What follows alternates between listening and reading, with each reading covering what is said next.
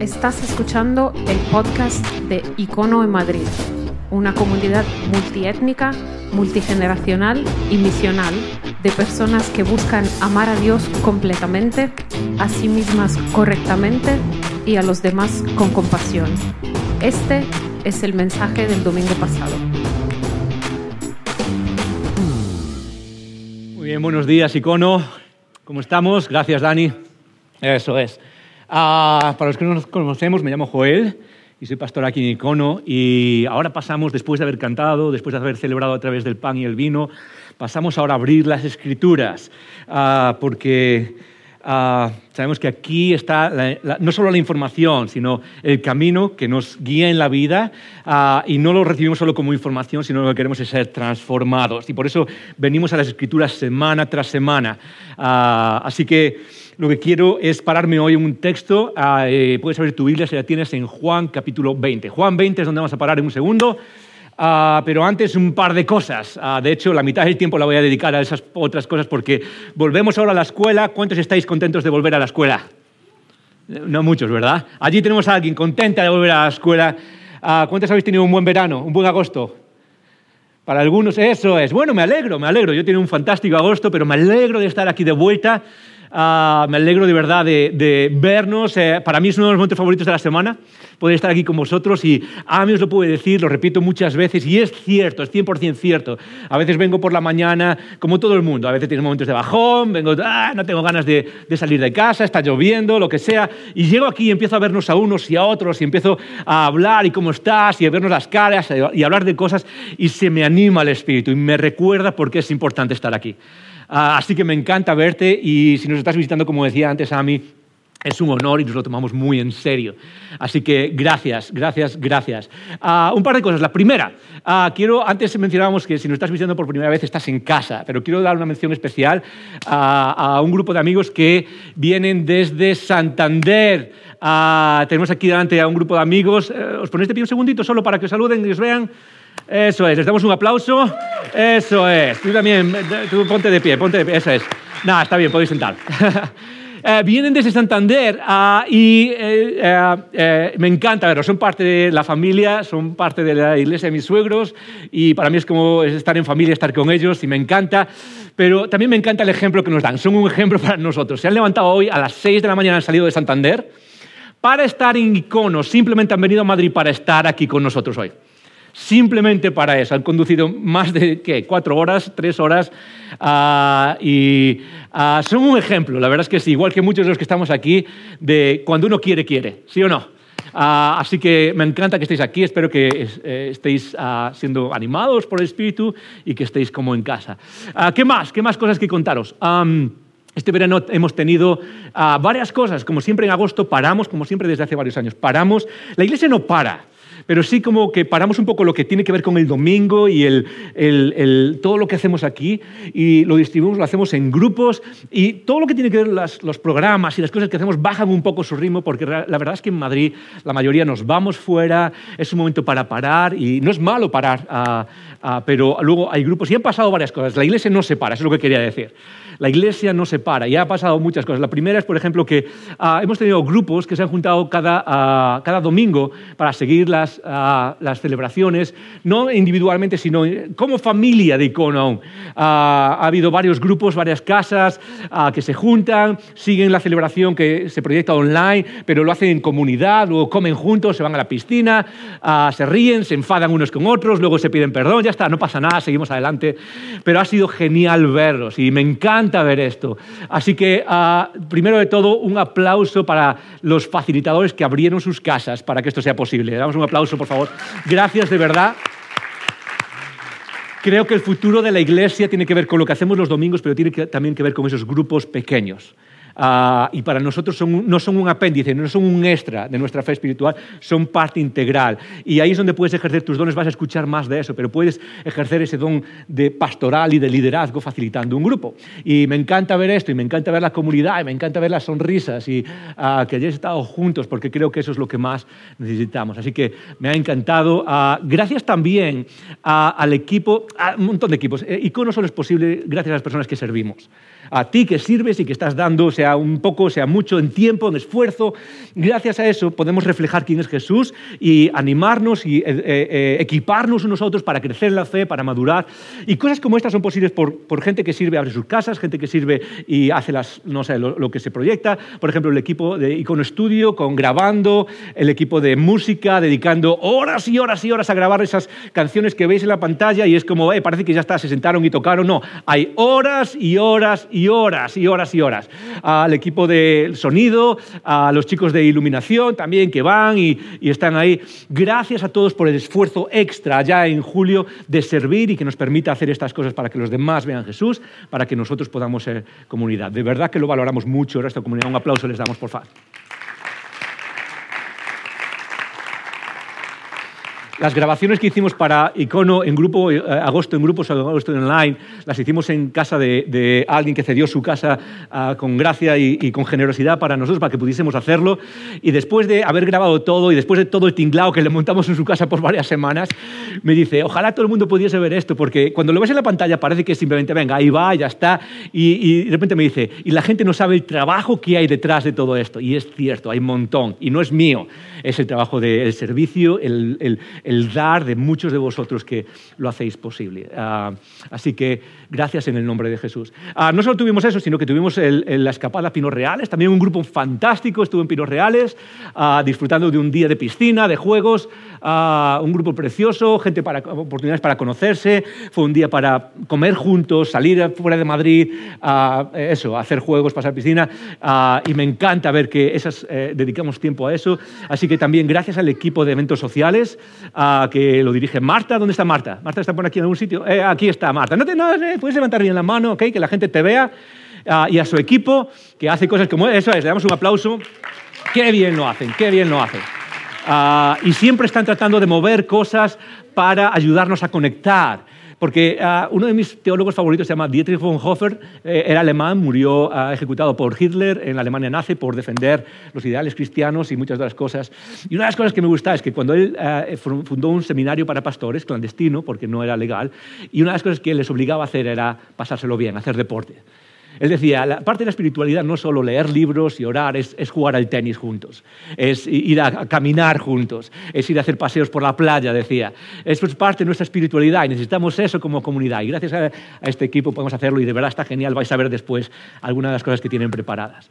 Ah, no solo estuvimos eh, en, esto, sino que hubo un grupo de, 10, eh, de, de 14 personas que se fue a Ruanda. Ok, ¿habéis escuchado de eso? Un grupo de personas, eso es, eso es. Les un aplauso un grupo de personas que se fue a Ruanda fantástico. Yo estaba entre ellos, a mi, a mi mujer y yo, estuvimos en Ruanda con un grupo fantástico y me ha encantado. Uh, estamos preparando el story para que podáis verlo, estará, tardará un poco porque hay demasiado material y uh, al final lleva mucho tiempo, pero en algún momento veremos ese story para que podáis ser parte, porque al final se fueron 14 personas, pero no fuimos la iglesia entera. Y en cada cosa que hacíamos hablábamos en el nombre de la iglesia, no en nuestro nombre, y fue fantástico y estoy deseando que que se vuelva a hacer. No sé si el año que viene o dentro de dos años, pero quiero que sea algo. Uh, fue un momento para hacer mil cosas, para hacer comunidad juntos, nos reímos mucho. Eh, quiero destacar una cosa, 14 personas y, y era, todos maduros, serviciales, eh, fue increíble, hasta Santiago hasta Santi, no sé dónde está Santi, pero increíble verlos actuar a todos. De verdad me hace sentir orgulloso como pastor, ¿ok? Me hace sentir orgulloso. Porque cuando pasan estas cosas se produce el efecto gran hermano, ¿sí o no? Y de repente a los tres días pues alguien dice algo que te cae mal, alguien, no sé, estoy cansado, cuando llegan los últimos días. El viaje fue tremendamente intenso y al final te sientes un poco como, ah, oh, estoy cansado, ya no puedo más, no sé. Y, y al contrario, era tremendamente espiritual, tremendamente maduros, tremendamente serviciales. Fue un placer viajar con estas personas y, y, aprender. Y tuvimos la oportunidad de servir, tuvimos la oportunidad de, de visitar a niños apadrinados por Compassion. Uh, tuve la oportunidad de predicar en la primera vez en mi vida en una iglesia anglicana y cuando llegué me invitaron el sábado a predicar y uh, predicas mañana. Y yo, ok, vaya, vamos a darle, ok. Uh, si queréis, predico en el idioma de Ruanda, no importa, aquí vamos. y me pusieron la, la túnica esa, era la primera vez y dije, lo voy a empezar a usar en icono, me da un aire de, un aire más, no sé, más profético, apostólico, ¿sí o no? Uh, pero fue fantástico poder animar y decir, eh, no estamos aquí simplemente para venir y soltar algo. eh, mi oración, y no sé qué es lo que Dios tiene preparado, mi oración es que esto sea el principio de algo mucho más grande. Ah, que en esta nueva temporada de Icono se proyecte hacia afuera, en Madrid, en España, pero más allá también. Ah, hay un mundo ahí fuera y como le decía el, equipo, lo que vimos aquí no es, no es un caso aislado, es la mayoría del mundo vive así. Y aquellos que tienen privilegio en el mundo, que Dios ha dado el privilegio de estar en un lugar de poder y de, eh, recursos, tienen una responsabilidad delante de Cristo y es servir a aquellos que no tienen, sea donde sea. Ah, ah, recuerda esto, icono, cuando Dios te da el privilegio y te van las cosas bien, no construyes un muro más alto, construyes una mesa más grande. Y, y, eso es lo que queremos hacer. Y quién sabe, quizás podremos decir, ok, ¿cómo podemos servir a esta gente? Y eh, ayudarles de diferentes maneras. Así que está orando por la oportunidad de lo que tenemos delante y seamos muchos o seamos pocos como iglesia, nosotros vamos a decir, Señor, vamos en tu nombre y no nos paramos. Y eso es lo que espero que venga ahora en esta temporada. Así que fantástico, ¿ok? Ah, ah, y lo mismo, ah, una mención también a Compassion, con los que fuimos, simplemente por algo, para mencionar algo. A mí me gustan las cosas bien hechas. Yo siempre digo, la diferencia no está en qué haces, está en cómo lo haces. Y eso vale para organizaciones y vale para individuos y vale para familias.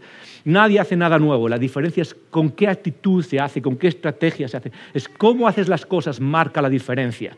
Ah, en el trabajo es igual, no es qué haces, es cómo lo haces. Y una de las cosas que quiero celebrar y quiero darles el crédito que se merecen es que Compassion organizó este viaje de una manera excelente.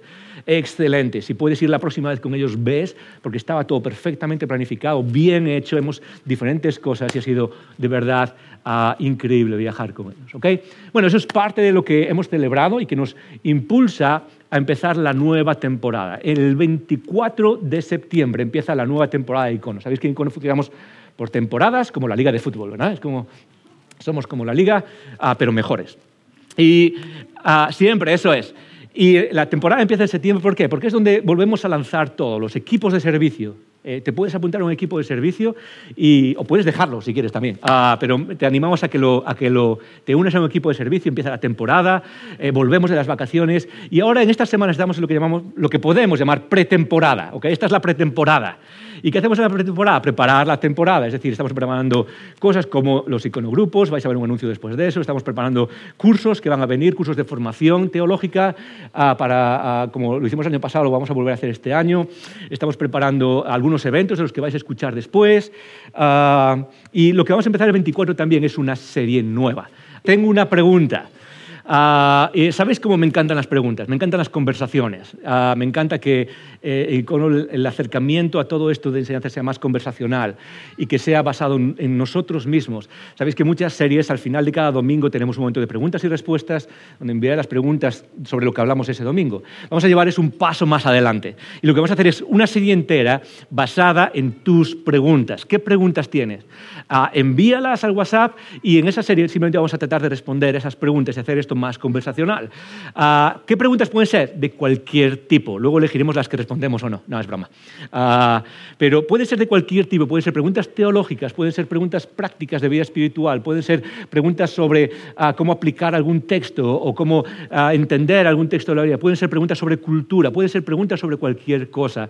Pero envía tus preguntas y vamos a hacer una serie sobre esto. Y tenemos tres semanas para enviar esas preguntas. De hecho, dos, porque la, la semana anterior tenemos que empezar a trabajar en eso. Así que envía desde ya tus preguntas. Si tienes, eh, eh, puedes enviarlas a, al WhatsApp o si te sientes más cómodo y quieres enviarlas a un email, puedes enviar a conecta.icono.online.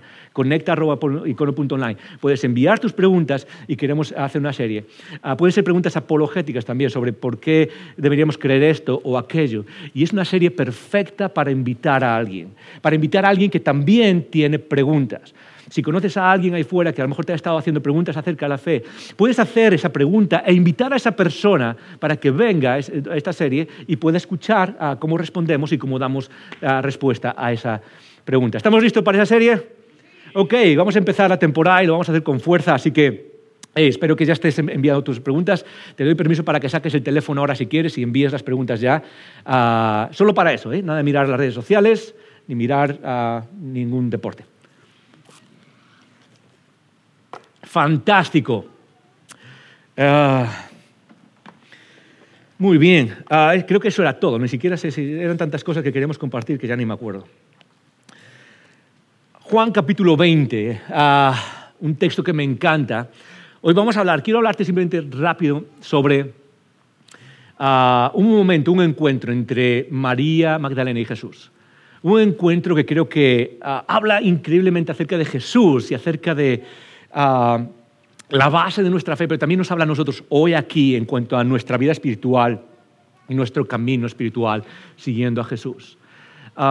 es, es un texto que me encanta porque es un momento delicado, es un momento fundacional para nuestra fe, es el momento de la resurrección. Ah, nuestra fe no está basada en ideas simplemente, en argumentos. ¿sí? Uh, nuestra fe no está basada en, uh, en, simplemente en que alguien se sentó al lado de una roca o al lado del mar, empezó a meditar y sacó sabiduría. Hay religiones que están basadas en eso. Ah, que simplemente están basadas en una enseñanza que alguien pensó, en ideas, en argumentos. Y no hay nada de malo en eso. Hay gente sabia en el mundo, Dios ha dado sabiduría a personas, hay filosofías, hay, ah, ideas, hay ideologías que son buenas y que dices, wow, gracias por pensar en eso. Pero eso no es el cristianismo. El cristianismo, de hecho, tiene un pilar, un fundamento, que es una persona, es Cristo, y tiene un evento, que es la resurrección. Antes de la resurrección no existía el cristianismo, como vamos a ver en un segundo. Cuando Jesús murió, se murió todo. No había ni discípulos, no había nadie. Todos le habían abandonado. El sábado, ah, después de que murió Jesús, no había absolutamente nada. Ah, todo estaba silencioso, todo estaba oscuro, todo volvió a ser igual que antes de Jesús. Pero la resurrección lo cambió todo. Y esa es la base de tu fe y de mi fe. Es un evento histórico. Y lo que vamos a ver es algo que pasó justo después, o durante ese momento de la resurrección, en un encuentro que puede ser de alguna manera un reflejo de tu encuentro o mi encuentro con Jesús, o de lo que podría ser tu primer encuentro o un encuentro que tú tienes con Jesús hoy en día. Eh, eh, eh, Juan capítulo 20, versículo 11 dice así. Los discípulos han ido corriendo a la tumba de Jesús, la encuentran vacía. Y la primera respuesta que tienen es esto, es, alguien ha movido el cuerpo de Jesús. Piensa un segundo en eso. Su primera respuesta, lo que nos dice la historia, no es que su primera respuesta fue, ah, sí, lo sabíamos, Jesús iba a resucitar. Ah, estábamos seguros, lo estábamos esperando, Jesús ha resucitado. No. La primera respuesta de los discípulos es la misma que tú y yo tendríamos. Es cuál es la explicación natural más ah, inmediata de que la tumba esté vacía. Lo que tú y yo pensaríamos de manera, desde la experiencia, desde lo que sabemos, es alguien ha venido y se ha llevado el cuerpo de Jesús. Eso es lo que ellos pensaron.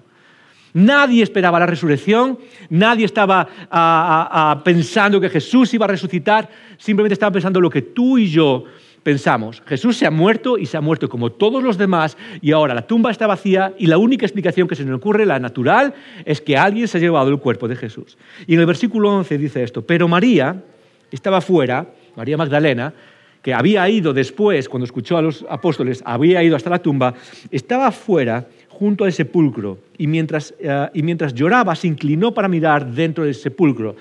las tumbas, los sepulcros en aquel tiempo eran unas mini cuevas.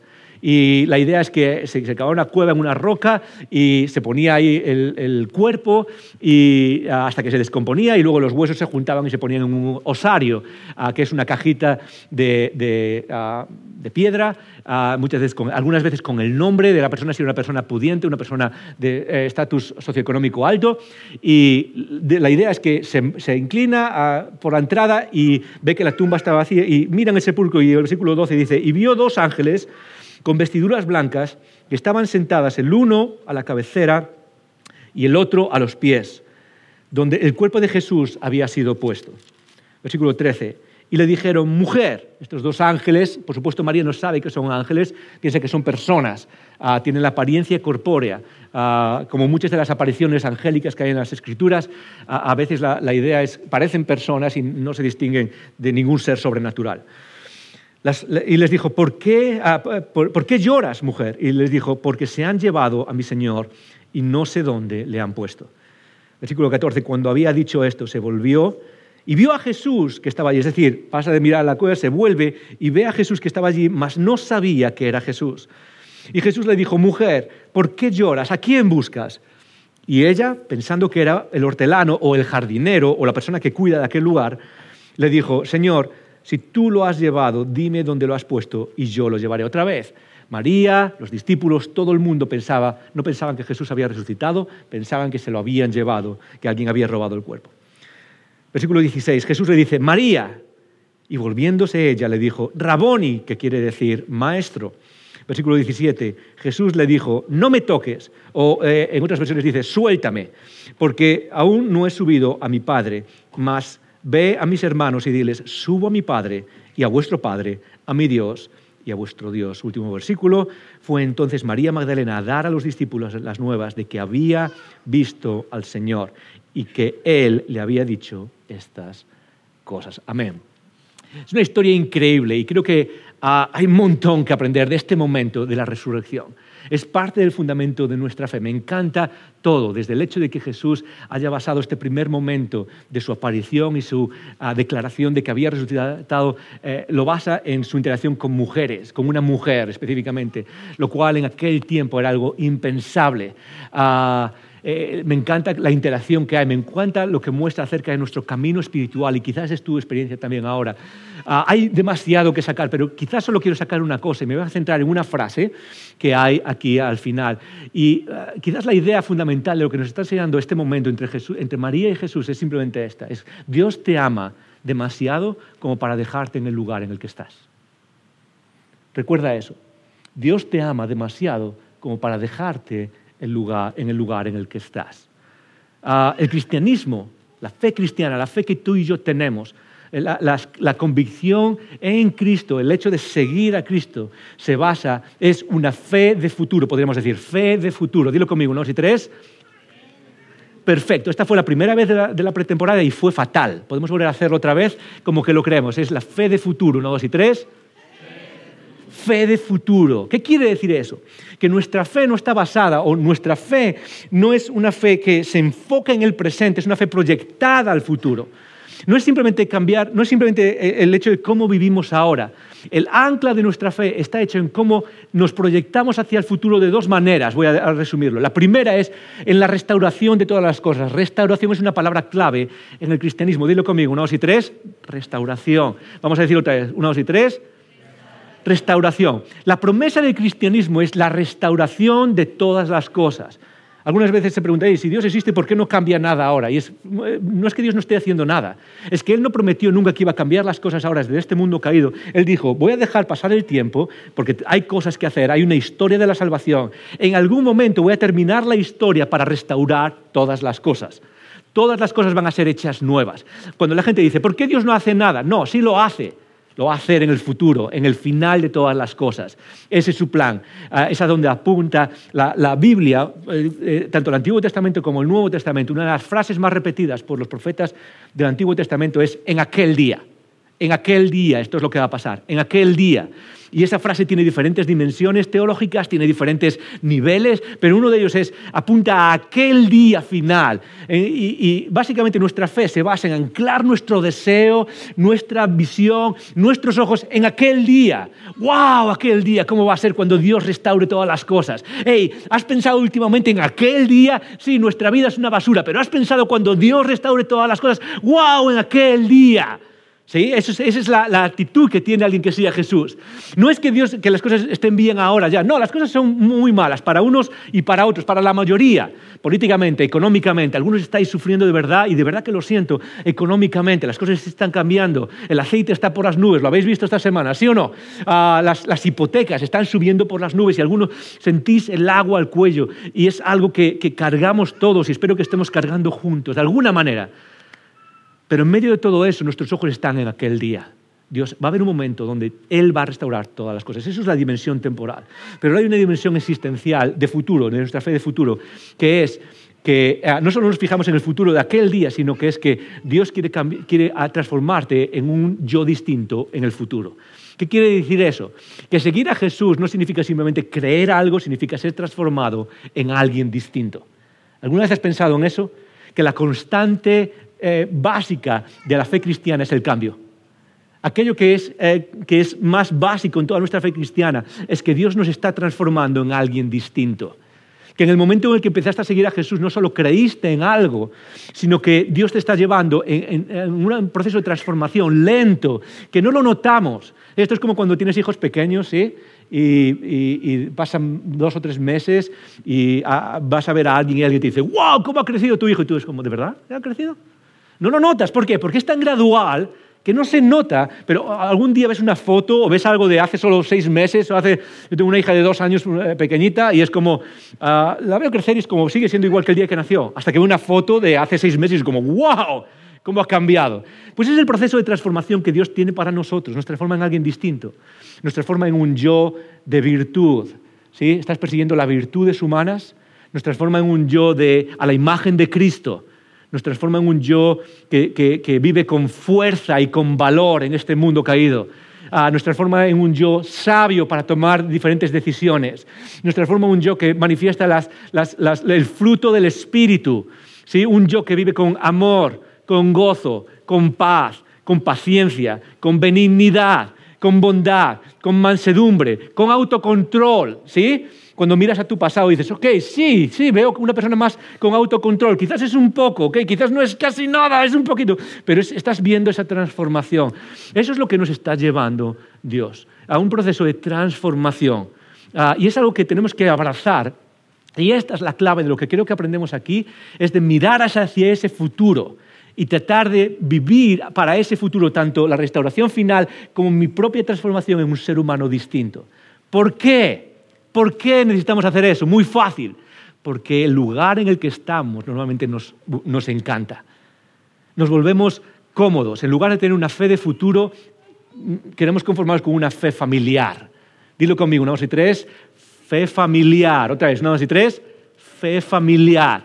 Lo que quiero es quedarme aquí donde estoy, ¿sí? Todos los seres humanos tenemos la tendencia a lo cómodo, a, lo habitual. Somos seres de hábitos y eso tiene su lado positivo, pero también tiene su lado negativo. Y el lado negativo es que nos quedamos donde estamos. Nos cuesta muchísimo el cambio a las personas, ¿sí o no? ¿Sí o no? Esto significa sí, dilo conmigo, sí, nos cuesta el cambio. A la mayoría de nosotros nos cuesta ¡oh, horrores el cambio y preferimos quedarnos donde estamos a abrazar el lugar distinto al que Dios nos está llevando, tanto personalmente como a nivel de la creación entera. Nos cuesta muchísimo pensar, ok, sí, quiero moverme a algo distinto, a algo desconocido, ah, quiero moverme hacia un futuro y prefiero quedarme donde estoy. Y eso pasa también a nivel de nuestra vida espiritual. Ah, empezamos a seguir a Jesús, aprendemos algunas cosas, pero de repente llega el punto en donde estoy bien donde estoy. Y eso se manifiesta en muchas cosas, incluso a nivel de iglesia. Una de las cosas que más nos cuesta como iglesia, pero también espiritualmente, individualmente, es el cambio, es abrazar el cambio. Es decir, ok, vamos a movernos hacia el futuro, vamos a movernos hacia algo distinto. Si es desconocido, si hace que nos tiemblen las piernas, no sabemos qué va a pasar, pero que nos movemos hacia ahí porque ese es el movimiento que Dios nos ha dado. Dios es un Dios, palabra, palabra técnica, ¿ok? En teología. Dios es un Dios escatológico, escatológico. Vamos a repetir esa palabra juntos, escatológico. Una, dos y tres. Escatológico significa la ciencia de las últimas cosas, es mirar hacia el final. Dios nos proyecta hacia el final. Y nos cuesta mucho abrazar eso, incluso como iglesia, nos cuesta mucho abrazar ese, ese movimiento hacia el futuro. ¿Por qué? Porque estamos cómodos. Me acuerdo cuando Icono nació hace 10 años. Este, año, este mes cumplimos 10 años, gracias a una persona que está un poco animada. ¡10 uh, uh, uh, años, Icono! Es increíble. Uh, Icono empezó hace 10 años en el salón de nuestra casa. Y, y una de las cosas más interesantes fue el proceso de cambio de un lugar a otro. Algo tan básico como es moverte de un lugar a otro lugar. ¿Sí? Entonces, desde el salón de nuestra casa, cuando ya fuimos un grupo un poco más grande, decidimos irnos a otro lugar, que era básicamente una habitación grande, era como esta esquina aquí. Era una habitación donde cabían básicamente 15 personas, 20 personas, quizás como mucho. Y, fue una etapa muy bonita, muy bonita, pero eh, eso, eso lo que hizo fue que creciésemos un poco más y llegó un punto en el que dijimos, tenemos que irnos a otro lugar más grande. Y una de las cosas más interesantes fue como algunas personas con buena intención y nunca, nunca fue con, con un espíritu de, ah, no sé, de, de, queja ni nada por el estilo, pero era como, ah, echo de menos este lugar y no quiero, ir, no, quiero que nos vayamos a otro lugar porque qué bonito estamos aquí. Y es como, es interesante porque nos movemos a otro lugar porque Dios está creando algo y está creciendo pero nos cuesta cambiar, nos cuesta el cambio, ¿por qué? Porque era tan bonito. Y la pregunta es, la, idea es que si no nos hubiésemos movido de un lugar a otro, no hubiésemos crecido. La mayoría de vosotros que estáis aquí nunca podríais ser parte de Icono si no hubiésemos dado el paso del cambio hacia el futuro, sin saber lo que iba a pasar, sin saber cómo lo íbamos a pagar. Pero el cambio, abrazar el cambio, nos permitió qué? Nos permitió seguir persiguiendo la misión, nos permitió seguir madurando y buscando ese futuro que Dios tiene. Pero nos cuesta muchísimo. Y yo creo que María tiene algo que decirnos acerca de eso, en, en ese, en ese camino espiritual. Porque Dios quiere llevarte hacia el futuro. Y Dios quiere que mires en esta nueva temporada, que quizás empieces a soltar cosas. Yo no sé qué cosas tienes que soltar, pero quizás necesitas soltar cosas para moverte hacia adelante. Quizás necesitas soltar ciertas ah, ideas o ciertas convicciones y moverte hacia adelante. Quizás necesitas soltar ciertas, no sé, actividades para caminar en el camino que Jesús tiene para ti. Quizás necesitas ah, soltar ciertas cosas que te permitan seguir el movimiento de Dios en tu vida y en nosotros juntos como iglesia hacia el futuro. No sé lo que es en tu vida, pero muchos de nosotros estamos demasiado cómodos y el cristianismo, la fe, no es una fe cómoda. Nunca lo fue. Si hemos vivido dos mil años y si estamos aquí hoy en Madrid en el año 2023, después de Cristo, donde ha habido generación tras generación de cristianos y eh, la fe ha llegado a nosotros como en una cadena, ¿sabes por qué ha sido? Porque ha habido antes de nosotros cristianos que se negaron a sentirse cómodos en su fe, que se negaron a sentarse, que se negaron a decir, bueno, ya estoy aquí, no necesito mirar hacia el futuro que Dios tiene para nosotros. Icono, necesitamos ser personas y ese que, miran hacia el futuro y ese es el reto que tiene Jesús para María, es el reto que Jesús tiene para ti y para mí, es el reto que tiene para Icono. Y déjame decirte algo, como pastor, mi prioridad número uno es llevarnos al futuro. quizás para algunas personas que les encanta quedarse en el pasado, esto va a ser duro, pero necesitamos movernos hacia adelante y eso implica cambio, eso implica dejar cosas para abrazar otras, eso implica eh, soltar ciertas cosas en nuestra vida para abrazar cosas, para empezar una nueva temporada diciendo, Dios, sorprende en mi vida, sorpréndeme.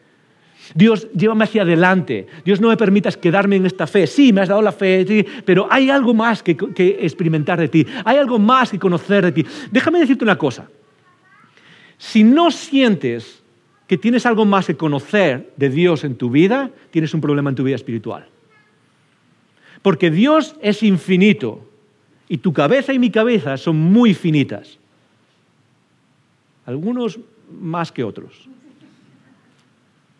Pero si tu cabeza y mi cabeza son finitas y Dios es infinito, lo que sigue es que siempre hay algo más que conocer de Dios que siempre hay, algo más que abrazar de Dios, que siempre hay algo más en lo que Dios te puede sorprender. Y eso no es una cuestión de saber o no saber, de, de, cursos de teología, es una cuestión de actitud. Dios, ¿en qué me vas a sorprender? Dios, ¿a dónde me estás llevando? Dios, ¿qué estás haciendo dentro de mí? Dios, ¿cuál es el futuro? ¿Cuál es el cambio? No es simplemente por saber cosas, es por tener una actitud de saber que Dios es inmenso y que Él quiere llevarnos a algo inmenso, aquí en tu vida y en el futuro. Y déjame decirte una cosa más que tiene que ver con el texto y luego me voy a parar en unas frases del texto. Y es esto. Para despertarnos a ese futuro, a veces Dios usa el sufrimiento. A veces Dios usa el sufrimiento. Yo sé que muchos de los que estamos aquí estamos sufriendo cosas distintas. Lo sé porque todos sufrimos cosas.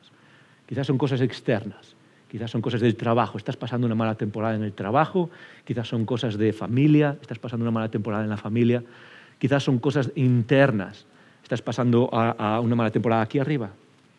¿Sí? Todos pasamos por cosas así durísimas a veces, que nadie ve. Todos pasamos por cosas difíciles y, la vida es una cuestión de, salir de un momento difícil para entrar en otro a veces. No, déjame decirte una cosa clara no todo el sufrimiento viene de Dios. No todo el sufrimiento viene de Dios. Hay sufrimiento que viene del pecado humano, de la caída humana. Hay sufrimiento que viene de la necedad humana, de la tontería humana. ¿sí? Ah, yo siempre digo que a veces el gran problema humano no es el pecado, es la necedad que tenemos. ¿Sí? Es, como eh, tomar malas decisiones simplemente por tomar malas decisiones o por no haber escuchado el buen consejo. A, veces simplemente son reacciones que sabemos que tenemos que cambiar y seguimos empecinados.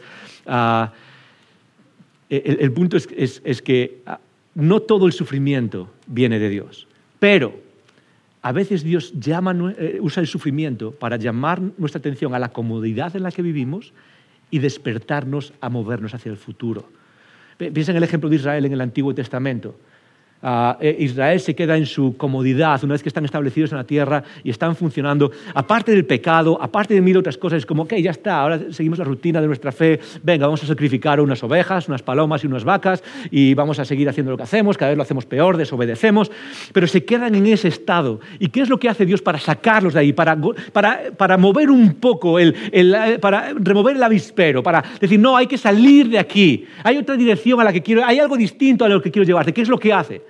Muy fácil. Usa eh, las naciones extranjeras que naturalmente ya eran guerreras y ya eran invasoras. Y lo que hace Dios es como levantar la compuerta que los estaba deteniendo y decir, ok, haz lo que tenéis que hacer ahora.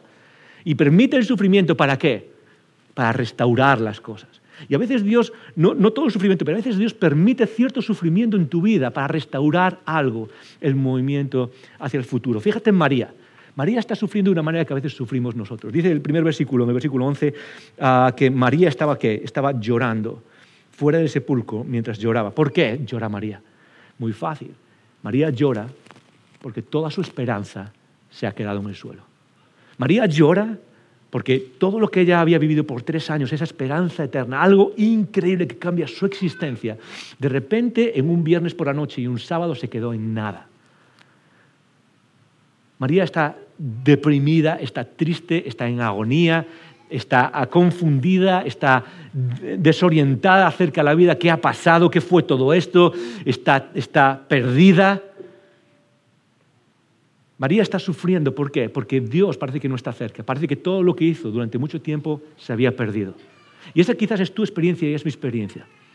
Cuando sufrimos, una de las primeras consecuencias que hay en nuestra vida es que parece que Dios no está. Pasa muchas veces en nuestra vida, pero sobre todo a veces cuando sufrimos, sea cual sea el sufrimiento, la, respuesta mental, psicológica y emocional directa es que Dios no está. Pero una de las cosas que me encantan es que lo que aprendió María aquí en primer lugar, aparte de todo lo demás que podríamos ver en este evento, es una cosa muy interesante. Es que Dios está. Dios está. Repítelo conmigo, una, dos y tres. Venga, vamos a decir un poco más alto, como que lo creemos de verdad, ¿vale? Como que somos cristianos. Una, dos y tres. Eso es lo que aprendió María y es lo que necesitamos aprender tú y yo. Porque en ese sábado y en ese, en ese momento donde todo está en silencio, Dios está en silencio, Dios parece que no hay nada, María siente que Dios no está, siente que toda la esperanza está perdida. Y esto es lo interesante, es que Jesús, Dios encarnado, nunca estuvo más cerca de ella.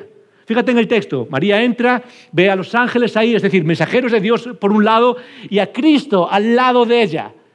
Cuando María piensa que Dios ha desaparecido, que toda la esperanza está perdida, que Jesús está muerto, que, no, que todo se ha perdido, Dios nunca estuvo más cerca. ¿No es increíble eso? Y una de las cosas que tú y yo necesitamos aprender es que nuestro camino espiritual, cuando a veces sentimos que Dios no, está, necesitamos recordar que hay una promesa y que la resurrección si demuestra algo, si nos ayuda a creer algo, si esta cosa tan increíble como es la resurrección, nos ayuda a tener una convicción clara, es que aunque parezca que Dios no está porque sufrimos, porque parece que todo se ha acabado, es Dios nunca ha estado más cerca. Dios nunca ha estado más cerca de ti, aunque ahora estés sintiendo que Él no está. Él está presente ese es el nombre de Dios que ha revelado, es Emmanuel, Dios con nosotros. Dios está presente. Y eso fue lo primero que quiso revelar Dios cuando resucitó. No fue solamente, eh, aquí estoy resucitado y ahora voy a... No, lo que quiso resucitar es, estoy aquí contigo. Fíjate en una frase que usa el, Juan cuando escribe esto. Me encanta esta frase en el versículo 13. Ah, perdón, en el versículo 14. Cuando había dicho esto, se volvió y fíjate lo que dice ahora, fíjate el uso de las palabras que hace Juan para tratar de comunicarnos algo importante a ti y a mí. Y vio a Jesús que estaba allí, pero no sabía que era Jesús. Se volvió y vio a Jesús que estaba allí, pero no sabía que era Jesús. ¿No es esa nuestra experiencia? ¿O no es eso algo que tenemos que aprender? Porque muchas veces sentimos que Dios no está ahí. Es como, pero Dios está ahí. Simplemente es que tú no sabías que Dios estaba ahí. Y esa es la experiencia humana. Por eso digo que necesitamos aprender, quizás icono, necesitamos integrar en nosotros esa idea de, hey, parece que Dios no está aquí, pero quizás sí está aquí en mi vida. Cuando voy trabajando, cuando hablo con alguien, quién sabe, cuando, cuando estás hablando con otras personas, ah, quién sabe si estás hablando con, con que Dios está ahí directamente. La Biblia misma, fíjate, en Génesis En Génesis 28, 16, ¿os acordáis de Jacob?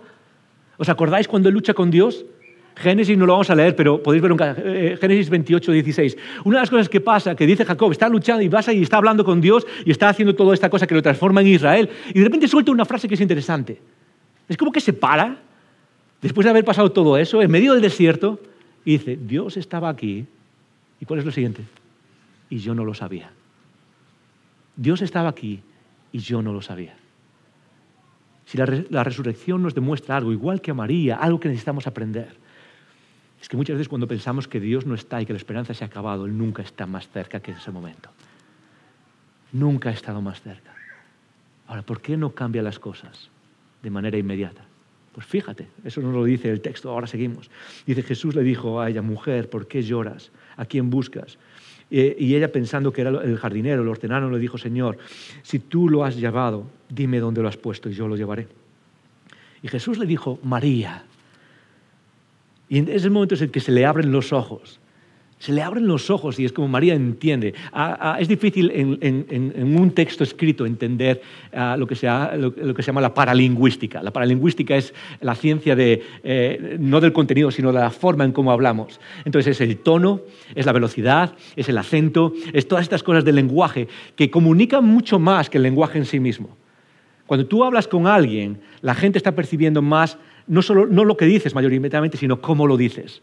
El, tono, la cara, si hay una sonrisa o no, la actitud del cuerpo, todo eso es lo que más percibe la gente cuando hablas con ellos.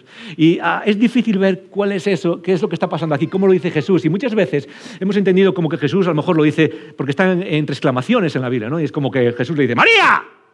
Es como, no sé, o, le dice algo así más fuerte.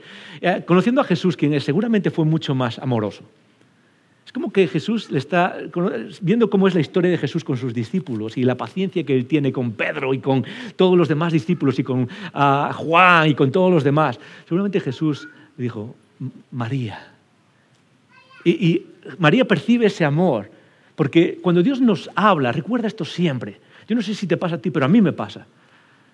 A veces percibo a un Dios como que está constantemente hablándome en plan castigo, en plan acusatorio. Cuando Dios se revela, o, la mejor forma de conocer a Dios es a través de Jesús. Y el Dios que se revela en Jesús es un Dios que a veces nos echa la bronca, ¿ok? Pero la mayor parte de las veces incluso nos echa la bronca con amor, con paciencia, con una, con una apertura y un llamado a ven, estás en casa, aunque te tengo que echar la bronca. Y yo creo que María vio eso, porque cuando se gira dice, maestro, maestro, estás aquí, o sea, no me lo puedo creer. Y ahora viene la frase que quizás hay que explicar más y dice, ah, ¿cuál es la respuesta de Jesús? Jesús le dijo, versículo 17, no me toques, o en otras versiones dice, suéltame, porque aún no he subido a mi Padre. Mas ve a mis hermanos y diles, subo a mi Padre, a vuestro Padre, a mi Dios, a vuestro Dios. ¡Wow! Vaya frase, vaya respuesta. ¿Qué es lo que está diciendo Jesús? Ah, algunas versiones, como la versión eh, Reina Valera 60, que es la que yo tengo aquí, ah, que es distinta que la que está en pantalla, Ah, lo traduce de manera distinta. Dice, no me toques, dice esta versión. Otras versiones dice, suéltame. Ah, ah, y es interesante que ya estás preguntando, ¿qué, ¿qué, es esto de las versiones? la Biblia fue escrita en griego, el Nuevo Testamento, en hebreo y arameo, el Antiguo Testamento. Y para que lo podamos leer hoy en día, sobre todo desde la Reforma, se traduce a idiomas locales. Y al traducirlo a esos idiomas, el, el idioma es algo rico, algo que evoluciona, algo que va cambiando. Y al traducirlo a esos idiomas, muchas veces se hace de una manera más local y lo que se hace es que se crean diferentes versiones. Es decir, no son no son diferentes textos, simplemente son eh, cómo, transmitimos el lenguaje original al lenguaje que tenemos hoy en día para que pueda transmitir lo que de verdad transmitía. Y eso requiere diferentes versiones para diferentes lugares, que, usan expresiones distintas incluso dentro del mismo idioma. En, en, esta versión dice, no me toques. La palabra original, esa palabra que se traduce como suéltame o no me toques, muchas veces se ha entendido como no me toques es simplemente que lo fue a tocar y Jesús dice, no me toques. Y a veces, yo no sé si lo habéis escuchado, yo lo he escuchado algunas veces. ¿Qué quiere decir Jesús con esto? ¿Por qué hace Jesús esto? Y algunas veces ha dicho, bueno, es que Jesús ahora tenía un cuerpo glorificado y no podía contaminarse ah, con, el, cuerpo humano porque le iba a ascender al Padre. Se han explicado mil cosas y creo que ninguna es acertada. No tiene nada que ver con eso. De hecho, la expresión no tiene que ver con no me toques por el hecho de tocar a Jesús. Ah, Jesús había tocado a personas constantemente. Antes de la resurrección había dejado que pecadores y otras personas le tocasen. Él mismo tocaba a leprosos, que era algo impensable en aquella época y, ah, de hecho después de la resurrección Jesús mismo eh, toca o, ah, deja que le toquen, por ejemplo cuando le dice a, Tomás, que le dice, toca, mis llagas, ¿ok? tócame, o cuando él va a comer con Pedro en la playa después de resucitado y come con él y, come, ah, y celebran la, resurrección en la playa. Es decir, no, el problema no es tocar, la palabra que se usa aquí como suéltame eh, refleja mejor la intención original. Y la palabra tiene que ver con, no me toques, eh, tiene que ver con aferrarse a alguien. La idea de que María saltó sobre Jesús y, le abrazó como aferrándose a él. ¿Y qué es lo que está pasando aquí? Muy fácil. Tienes que recordar que María y los discípulos habían llegado a la tumba y piensan que Jesús se ha ido para siempre. Jesús ha muerto y Jesús se ha ido y ya no está ahí. Todo se ha acabado. Mi esperanza se ha acabado. Mi maestro, a quien amo, quien tanto me ha enseñado, quien ha cambiado mi vida de una vida de desastre a una vida con futuro y con esperanza. Todo eso se ha ido. Y ahora lo que estoy preguntando es, ¿dónde está? Fíjate que la pregunta que hace María es, ¿dónde está mi Señor que estaba aquí, en la, tumba? ¿Dónde está? ¿Os lo habéis llevado? ¿Os lo habéis llevado? ¿Os lo habéis llevado? Y de repente ve a Jesús y reconoce que es Jesús y qué es lo que hace María, hace algo tremendamente humano, es de aquí no te vas más. Y abraza a Jesús. Y la idea que parece eh, eh, comunicar esa palabra es que lo aferra como para decir, no te vas a ningún sitio, quiero estar contigo. Sea lo que sea que vas a hacer, no quiero desprenderme de ti más. ¿No es bonito eso? ¿No es increíble? Es increíble, pero Jesús tiene algo que decirle lo que le dice es, suéltame, no, no, no, me, no te aferres a mí o no, o no trates de pararme, no trates de que me quede aquí contigo. ¿Por qué? Dice, porque tengo que irme, tengo un futuro distinto al que seguir. Yo no puedo quedarme aquí ahora, tengo algo que hacer. De hecho, le dice, versículo 17, dice, ve y dile a tus hermanos, subo a mi Padre, dice a vuestro Padre, y dice, a mi Dios, a vuestro Dios. Tengo algo que hacer, tengo que moverme hacia el futuro. ¿Y qué es lo que nos está enseñando esta frase tan enigmática de Jesús?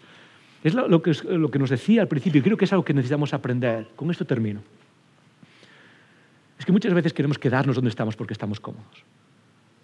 Que con toda la buena intención, el amor, María aferra a Jesús y es como que le está diciendo, no te vas a ningún sitio, yo quiero quedarme aquí. Ha sido genial lo que hemos vivido, ¿no, Jesús? No ha sido genial caminar juntos. Me has enseñado tantas cosas y quiero quedarme aquí. No, quiero ir a ningún sitio, quiero, estar, ah, aquí estábamos caminando juntos y comíamos juntos y, paseábamos de un lugar a otro y veía los milagros contigo, no quiero que esto cambie. Y Jesús le, dice, con todo el amor, con todo el amor, yo creo que le dice, no es el momento de quedarse aquí, es el momento de seguir adelante. Y eso pasa una y otra vez en la historia del cristianismo. Cuando saltamos a hechos, cuando Jesús se va y empieza la iglesia, por, por 12 capítulos, 13 capítulos, 15 capítulos, uno puede ver que la iglesia se queda en Jerusalén y no cumple lo que, Dios le había mandado de ir a predicar el Evangelio a un lugar y a otro lugar, eh, en, en Jerusalén, Judea, en, en Samaria y hasta lo último en la tierra. Se quedan en Jerusalén. ¿Por qué se quedan en Jerusalén? Porque es cómodo. Personas se estaban convirtiendo a Jesús, estaban siguiendo a Jesús por miles y miles. La iglesia estaba creciendo como, wow, está, era fe cómoda. ¿Y qué es lo que hace Dios? Dios lo que hace es permitir el sufrimiento que los hace moverse hacia el futuro. Permite la persecución con, el, ah, el, apedreamiento de Esteban, que hace que la gente tenga que salir de Jerusalén y empiece a cumplir lo que Dios quiere para ellos. Es decir, permite el sufrimiento. ¿Para qué? Para buscar el futuro. Para buscar ese futuro que Dios quiere para ti. Yo no sé dónde estás. Estamos en una nueva temporada como iglesia Venimos del verano, quizás vienes con fuerzas, quizás estás cansado, quizás estás empezando tus vacaciones ahora, felicidades. Espero que lo disfrutes. Yo no sé dónde estás, icono, pero seguir a Jesús es moverse hacia el futuro, es abrazar el cambio, es, negarse a aferrarse a algo, a mantenerse en ese lugar que es cómodo y abrazar una fe de futuro que a veces es incierta a veces es arriesgada, a veces es, confusa, a veces no sé qué va a pasar, a veces se siente como que estamos perdiendo algo. Pero es el lugar donde Dios se hace presente en nuestras vidas. Es cuando caminamos hacia ese futuro, cuando empezamos a ver a la presencia de Dios, cómo Él actúa. Y a, meternos en situaciones que requieren fe y que requieren que eh, Dios se haga presente en nuestras vidas. ¿Cuándo fue la última vez que miraste a tu futuro y dijiste, voy a hacer algo que requiere una fe extravagante y extraordinaria? Una fe que me haga temblar las piernas. Una fe que diga, sí, voy a, hacer cosas que, si, si Dios no se hace presente en medio de todo esto, estoy perdido. Ahora, no estoy, no estoy aconsejando hacer locuras, ni estoy aconsejando... Lo que estoy diciendo es cuándo fue la última vez que nos movimos una fe cómoda, icono. Y abrazamos el riesgo que demanda fe de nosotros. Abrazamos el futuro al que Dios nos está transformando. Incluso a nivel personal. Eres una persona que eres buena discutiendo y ganando argumentos. Pero eso lo haces sin amor y lo haces abusando de los demás, sea en el trabajo o en otros lugares, porque sabes que eres bueno con la lengua. ¿Cuándo fue la última vez que perdiste una conversación o una discusión a propósito por amar a otra persona? Y mostraste amor y paciencia. Yo te lo digo porque lucho con eso. Pero a veces necesitamos una fe que no es familiar y no es cómoda y entramos en ese lugar y decimos, Dios, haz lo que tú quieras de esta situación. A nivel económico, a nivel de darnos a la iglesia o a nivel de darnos a la misión de Jesús, a nivel de buscar el futuro. Porque ahí es donde está la presencia de Dios, que muchos deseamos experimentar y que se hace imposible ver en la comodidad y en la familiaridad, en el, en el aferrarnos a este presente que ya está, ya hemos llegado. Ese es mi reto para ti hoy. Empezamos septiembre, vuelta al cole, empezamos nueva temporada en unas semanas y mi promesa es esta. Como iglesia vamos a soltar Vamos a soltar lo que Cristo y Dios quieren que soltamos y vamos a aferrar el futuro. Vamos a dirigirnos al futuro que Él tiene para nosotros. Y lo vamos a hacer sin miedo. Y lo vamos a hacer con ganas. Pero esa es la invitación para ti también personalmente. Yo no sé qué es lo que tienes que soltar. Yo no sé qué es lo que necesitas ahora mismo eh, dejar a un lado y mirar hacia adelante y decir, Dios, ¿cuál es el siguiente, cuál es el futuro al que me estás llevando? que madura mi vida, que, que fortalece mi fe, que me hace ver tu presencia. ¿Oramos? Cierra los ojos un segundo.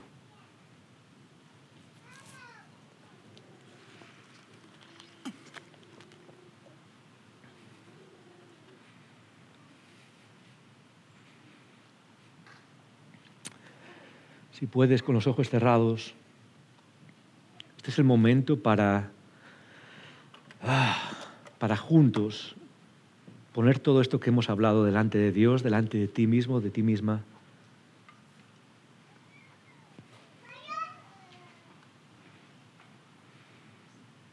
Este es el momento donde quizás hablas con Dios y dices, Señor, de lo que he escuchado, ¿qué es lo que necesito enraizar en mi vida?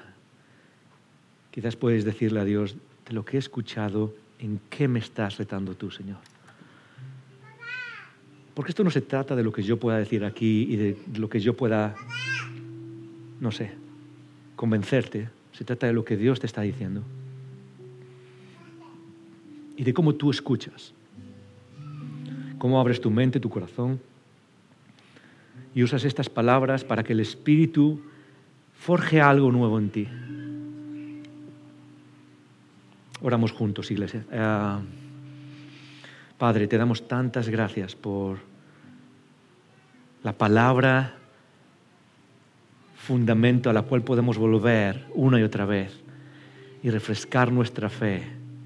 La palabra que tú preservaste de manera inspirada para que pudiésemos volver una y otra vez y retar nuestras vidas, nuestra fe, a seguirte de una manera más auténtica, Jesús. Gracias por la palabra a la que podemos volver una y otra vez y escuchar con disposición a ser transformado, Señor, a que tú uses esa palabra por medio de tu Espíritu. Espíritu y palabra, palabra y espíritu. Dios, gracias por haberlos enviado para nuestra vida, para nuestro beneficio, para no dejarnos tal y como estamos en el lugar en el que estamos. Tú eres el Dios que nos ama lo suficiente para cambiarnos, para transformarnos, Señor. Yo quiero orar por cada persona en esta sala que hemos escuchado el mensaje hoy, Señor. Que tú lo guíes, lo uses de una manera específica en cada uno para conocerte más, para movernos hacia adelante, para ser transformados, para madurar, para buscar ese otro yo que tú estás creando en nosotros. Señor, yo quiero orar por cada persona en esta sala.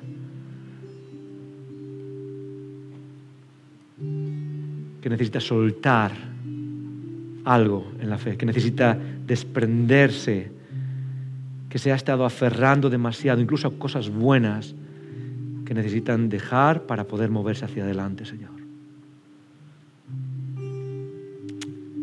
No nos permitas estar cómodos como iglesia, Señor. No nos permitas estar cómodos